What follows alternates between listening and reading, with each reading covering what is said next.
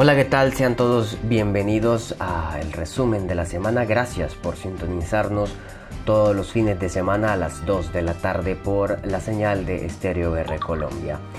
Soy Mauricio Nieto y con mucho gusto los voy a estar acompañando en el transcurso de esta emisión, llevándole a todos ustedes las noticias más importantes de la última semana en Colombia y el mundo. A continuación, nuestros titulares.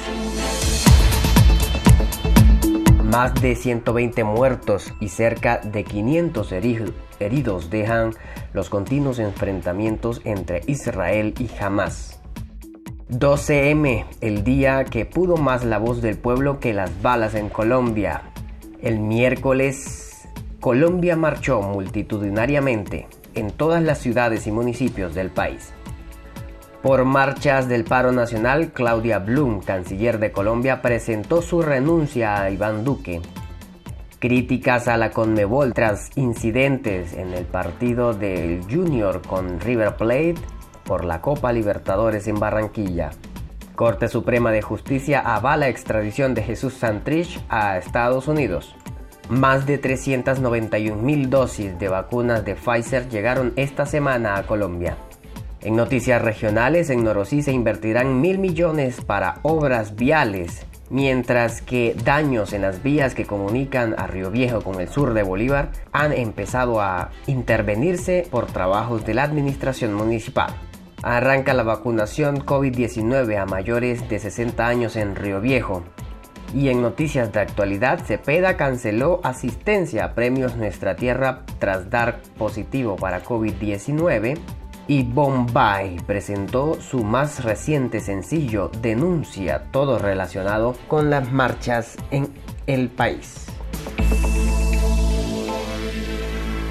El intercambio de fuego entre Gaza e Israel continuó en la mañana de este viernes casi ininterrumpidamente, con más disparos de cohetes de las milicias desde la franja y ataques de represalia del ejército israelí tras rechazar las autoridades israelíes una propuesta de tregua de Egipto para acabar con la escalada bélica, confirmaron a la agencia de noticias F Fuentes en el Cairo. Tras una madrugada de fuertes bombardeos israelíes y después de que las milicias lanzaran unos 200 proyectiles contra Israel entre la noche del jueves y el viernes, por la mañana se rebajó la intensidad de las hostilidades, aunque no cesó el, intercambio de fuego y las sirenas antiaéreas en Israel no pararon de sonar. Las crecientes protestas en Cisjordania contra los ataques israelíes a la franja de Gaza se han cobrado nuevas víctimas mortales. Las autoridades palestinas hablan de al menos nueve personas abatidas por el ejército israelí y pidieron a los hospitales que se preparen ante la avalancha de heridos que supera ya los 500. Mientras tanto, el ejército israelí siguió bombardeando con dureza la franja de Gaza durante la madrugada. Castigaba así los cohetes disparados desde el enclave controlado por Hamas. Israel mantiene en suspenso la anunciada ofensiva terrestre tras concentrar tropas en la frontera, aunque Benjamin Netanyahu ha advertido de que la ofensiva contra Gaza no ha terminado aún. Lo están pagando y van a continuar pagando caro, fueron las palabras del primer ministro israelí. En Alemania, Austria, España y Reino Unido se han producido reacciones hostiles contra comunidades judías en estos países. Desde las 8 de la mañana de este 12M, el pueblo colombiano marchó en las principales ciudades del país. Desde el norte hasta el sur, la gente se hizo sentir con cultura, artes, danzas, arengas y carteles en contra del gobierno de Iván Duque Márquez y su mala gestión durante la pandemia, durante las dos semanas de paro por las reformas tributarias y a la salud, las deficientes jornadas de vacunación, la falta de interés por las regiones y, por supuesto, la represión por parte de la policía contra los manifestantes, así como el ataque a la prensa por la fuerza pública. El 12M pasará a la historia del país por ser una de las manifestaciones más grandes que ha tenido Colombia desde sus inicios. Tan solo en la ciudad de Ocaña, norte de Santander, Casi 20.000 personas recorrieron la principal arteria vial de esta urbe desde la Ciudadela Norte hasta la Plaza Parque 29 de Mayo en el centro de la ciudad. Campesinos, indígenas, estudiantes, profesores, comerciantes, sindicalistas, artistas, cantantes y un inconmensurable listado de personas asistieron a nivel nacional a la Gran Marcha del 12 de mayo del 2021.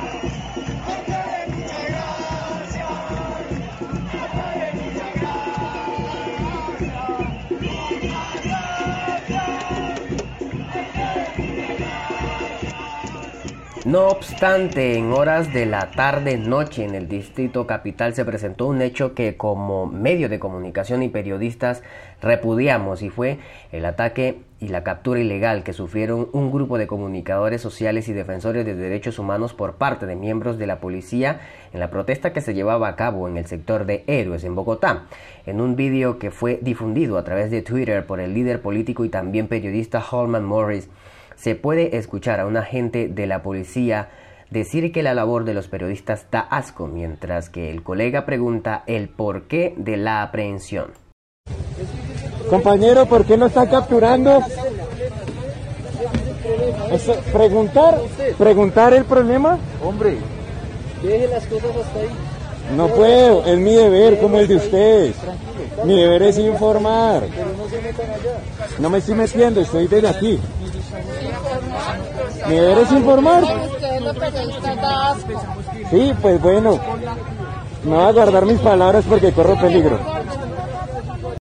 Y nos dirigimos a nuestras regiones, pues Johnny Vargas desde Huila no tienes todos los detalles de cómo se está viviendo las jornadas del paro nacional en este departamento. Johnny, adelante. ¿Qué tal, Mauricio?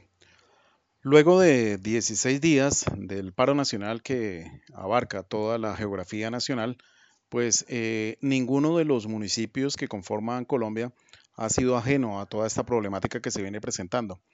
El departamento del Huila pues eh, se encuentra bloqueado en su mayoría, ya que debido, como, como te indicaba anteriormente, es un eje principal que comunica el centro con el sur del departamento.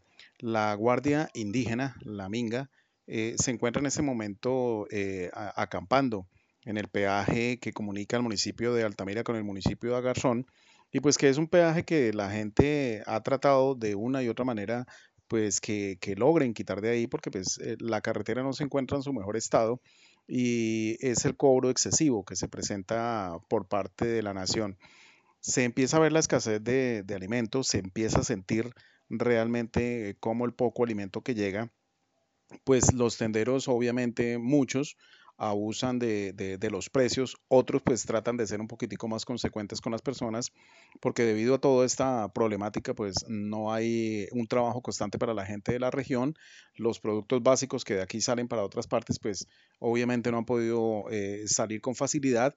Eh, la gente vive del comercio turístico y pues al estar bloqueadas las carreteras, eh, pues obviamente estos eh, locales se encuentran cerrados en su mayoría y como te digo, el desabastecimiento se empieza a sentir, la gente no, quiere bajar la guardia eh, debido al inconformismo que tienen contra el Estado y más en estos momentos en que se empieza a ver la barbarie que se está cometiendo por parte de la Policía Nacional en contra de los ciudadanos que están protestando por el desacuerdo, la corrupción que tiene sumido en este país eh, en esta crítica situación y que esperamos que sea solucionada muy pronto. Lo que sí es que eh, personalmente pienso que ya la Organización de las Naciones Unidas pues debería hacer una intervención seria en Colombia, ya que lo que se está presentando en estos momentos con tantos asesinatos selectivos ya se consideraría una, una masacre generalizada y pues eh, todo esto debido al inconformismo que presentan eh, cientos de personas ah, contra el Estado, debido a las leyes que prácticamente lo que hacen es afectar a la gente del común.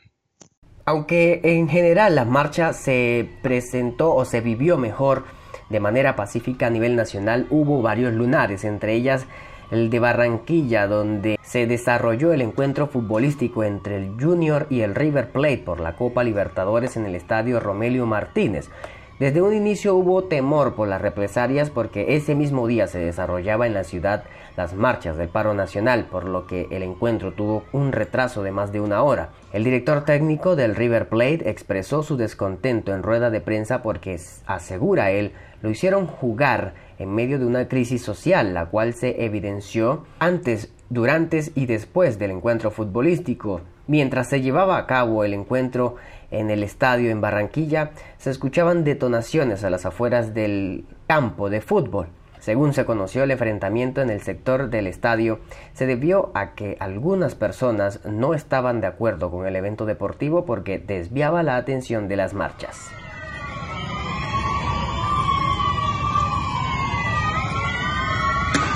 Por esta razón, la Conmebol ha tenido innumerables mensajes de críticas tras el incidente con este partido en Barranquilla. Esta era la decimoquinta jornada del paro nacional, por lo que la ciudad de Barranquilla vivió protestas en frente del estadio de Romelio Martínez, por lo que se suspendió varias veces el partido Junior y River Plate. Las bombas de estruendo que la policía detonaba a las afueras del estadio se podían escuchar adentro y muchas veces los gases lacrimógenos entraban al estadio impidiendo que los jugadores continuaran su partido. Sí, han parado el partido, ha ingresado gases, gases, ha ingresado gases lacrimógenos que se el aire se ha metido, ha llevado, ha llevado la, lo que está sucediendo afuera, la, los disparos, de, estás contando, de gases lacrimógenos al campo de juego. Aficionados, periodistas deportivos y analistas han cuestionado si la Copa América, cuya final se disputaría en Colombia, aún debería llevarse a cabo debido al contexto de las protestas y la represión policial.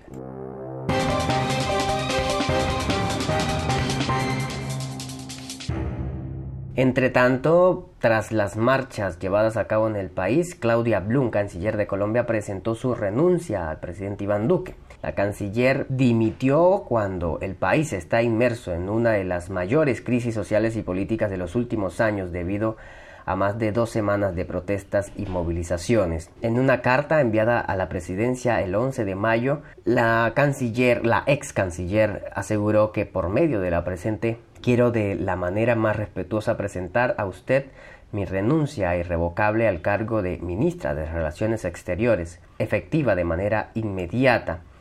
Estoy segura de que el país continuará en la senda del desarrollo sostenible, en la recuperación social y económica frente a los efectos de la pandemia y en la consolidación de los, de los consensos que ratifiquen la unidad, fortaleza de nuestra nación, agregó Bloom en el comunicado. De acuerdo con la prensa nacional, la ministra tenía previsto viajar próximamente a Europa para compartir la versión del gobierno sobre la crisis Duque pierde así a su segundo ministro en medio de la convulsión social.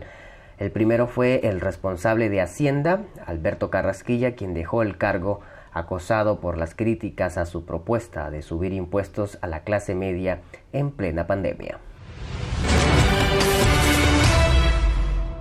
En otras noticias, la Corte Suprema de Justicia de Colombia avaló la extradición del disidente de la extinta guerrilla de las FARC, Seuxis Pausias Hernández Solarte, alias Jesús Santrich, que está solicitado por el gobierno de Estados Unidos, acusado por narcotráfico, informó este jueves el alto tribunal.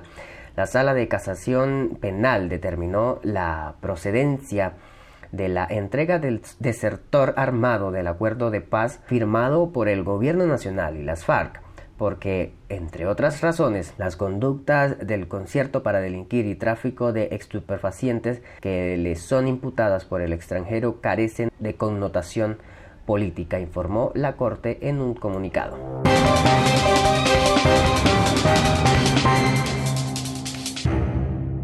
Colombia recibió este miércoles un lote de 131.950 vacunas de la farmacéutica Pfizer con la que el país suma más de 10 millones de dosis para seguir adelante con el plan de vacunación nacional puesto en marcha por el gobierno del presidente Iván Duque.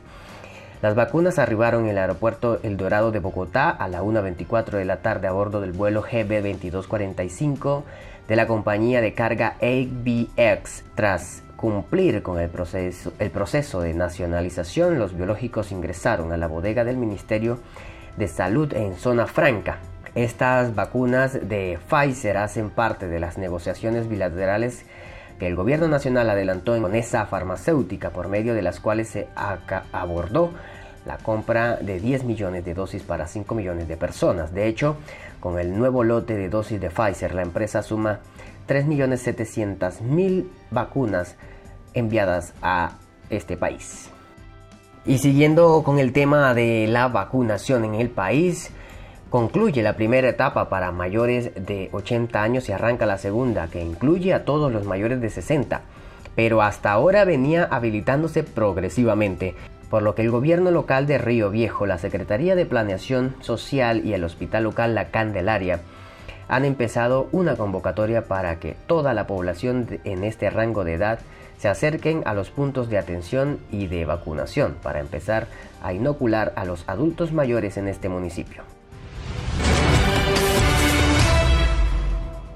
En noticias regionales, eh, Prosperidad Social inició la firma de convenios de obra de la convocatoria 001 del 2020 en Bolívar para promover la construcción de infraestructura social y productiva que contribuya a la generación de ingresos de las comunidades en situación de pobreza en el departamento. El primer convenio interadministrativo de esta convocatoria para obras en el departamento se firmó con la alcaldía de Norosí.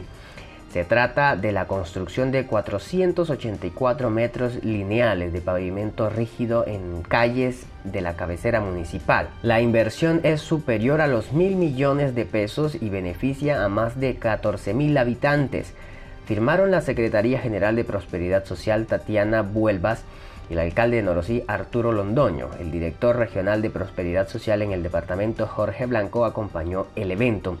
Previo a la firma del convenio, Vuelvas y Blanco inauguraron un parque recreo deportivo construido en el sector de la plaza principal Santa Catalina en Bolívar. Están vigentes cuatro obras de infraestructura por más de 3.401 millones de pesos que benefician a más de 6.209 personas. También se están realizando 516 mejoramientos de viviendas por más de 7.329 millones de pesos en seis municipios.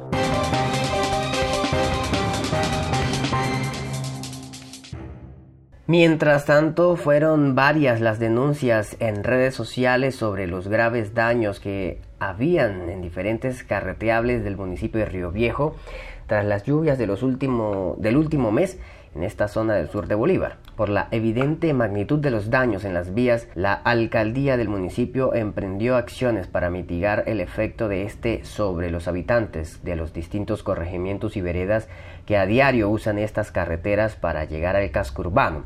Por lo anterior, desde hace varios días llegó maquinaria para la rehabilitación, adecuación y mejoramiento en diferentes puntos de las vías de la zona rural del municipio. Asimismo, en la vía que desde esta población conduce al municipio de Arenal, se están realizando labores de emergencia ya que por meses el río se estuvo llevando la carretera y era imposible el tránsito de carros por el sector de El Campano, esto es en la vereda Blancas Palomas. Luego de varios llamados por parte de habitantes de esta vereda para una pronta reacción, la intervención del presidente de una de las asociaciones de palmicultores, el gobierno local llegó al territorio con los equipos y maquinarias necesarias para evitar que el río se llevara la vía.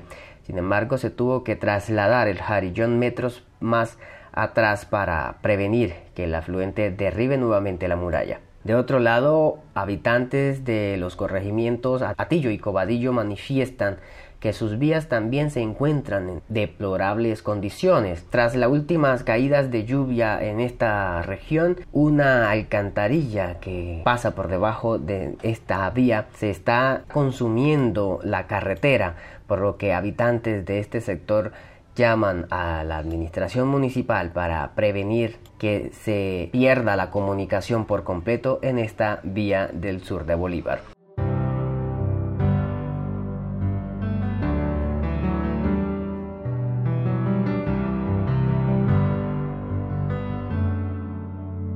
Y en noticias de actualidad, Cepeda canceló su asistencia a los premios Nuestra Tierra tras dar positivo para COVID-19. Aunque ya el artista se encuentra vacunado contra el virus, la prueba salió positiva. Afortunadamente, el jefe de prensa de Andrés Cepeda confirmó que el artista no presenta ningún síntoma de gravedad y se encuentra aislado.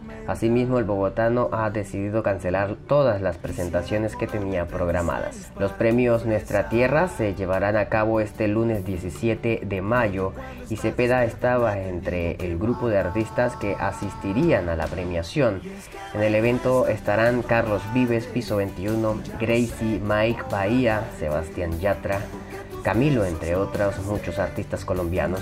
Como invitados internacionales estarán también Alejandro Sanz y Alejandro Fernández y Nat Natacha. No es de extrañarse porque a ti te quiero más.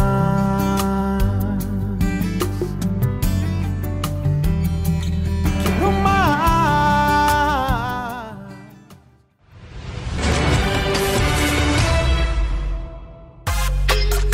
Gracias a la educación por abrirnos los ojos.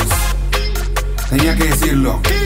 Entiendan esto, no es que esté buscando un pretexto. Estos colombianos me los pondré en contexto. Me con el pueblo de manera arbitraria. Me expreso y me acusan de llevar la contraria. Abusan del poder, matan civiles en el área. Y los más hijueputas que quedan impunes de la pena carcelaria. Y el artista colombiano Bombay presentó su más reciente trabajo titulado Denuncia. Es la forma en que este artista se pone del lado de la gente, una canción en la que revela detalles que muchos quieren ocultar. La canción es el resultado de tantas injusticias que se viven en el país y que llevaron a muchas personas a salir a las calles a manifestarse en contra del gobierno nacional. Escuchemos a Bombay con denuncia. Es como se lucha, no donde se nace. Es como se lucha, no donde se nace. Hay que estar unidos, más que cuando Colombia juega un partido. Porque si los de abajo nos movemos, no hay nada que evite que los de arriba caigan. Y si nos vamos por otra perspectiva, ustedes no saben que quedarse sin saliva para expresar el enojo que por dentro porque nadie te escucha. Aquí todo es incierto. No, no, no, no me vengas con eso. Que llevamos mucho tiempo en retroceso. Opresión al pueblo, malos procesos. Nos ofrecen todo menos el progreso. No se les olvide policía y es mal que bajo del uniforme son unos civiles más. Hay que ser más consecuentes, no seamos indolentes. Y a la hora de votar hay que ser más conscientes. Ni izquierda ni derecha, ese está luchado día. Es el pueblo que reclama por su patria querida. No dejemos que este virus siga por el mundo y no hablo del COVID, corrupción. No es donde se nace, es como se lucha. No es donde se nace, es como se lucha. No es donde se nace, es como se lucha. Conocen la realidad, pero no la escucha. No es donde se A ustedes muchas gracias por su sintonía. Nos escuchamos el próximo fin de semana con más información. Los invitamos a sintonizar nuestra programación y a escuchar todos nuestros podcasts en www.estereor.wix.com slash inicio. Allí estarán todos los detalles de todas las noticias que les presentamos aquí en el resumen de la semana. Los acompañó hasta este momento Mauricio Nieto. Que tengan un buen fin de semana.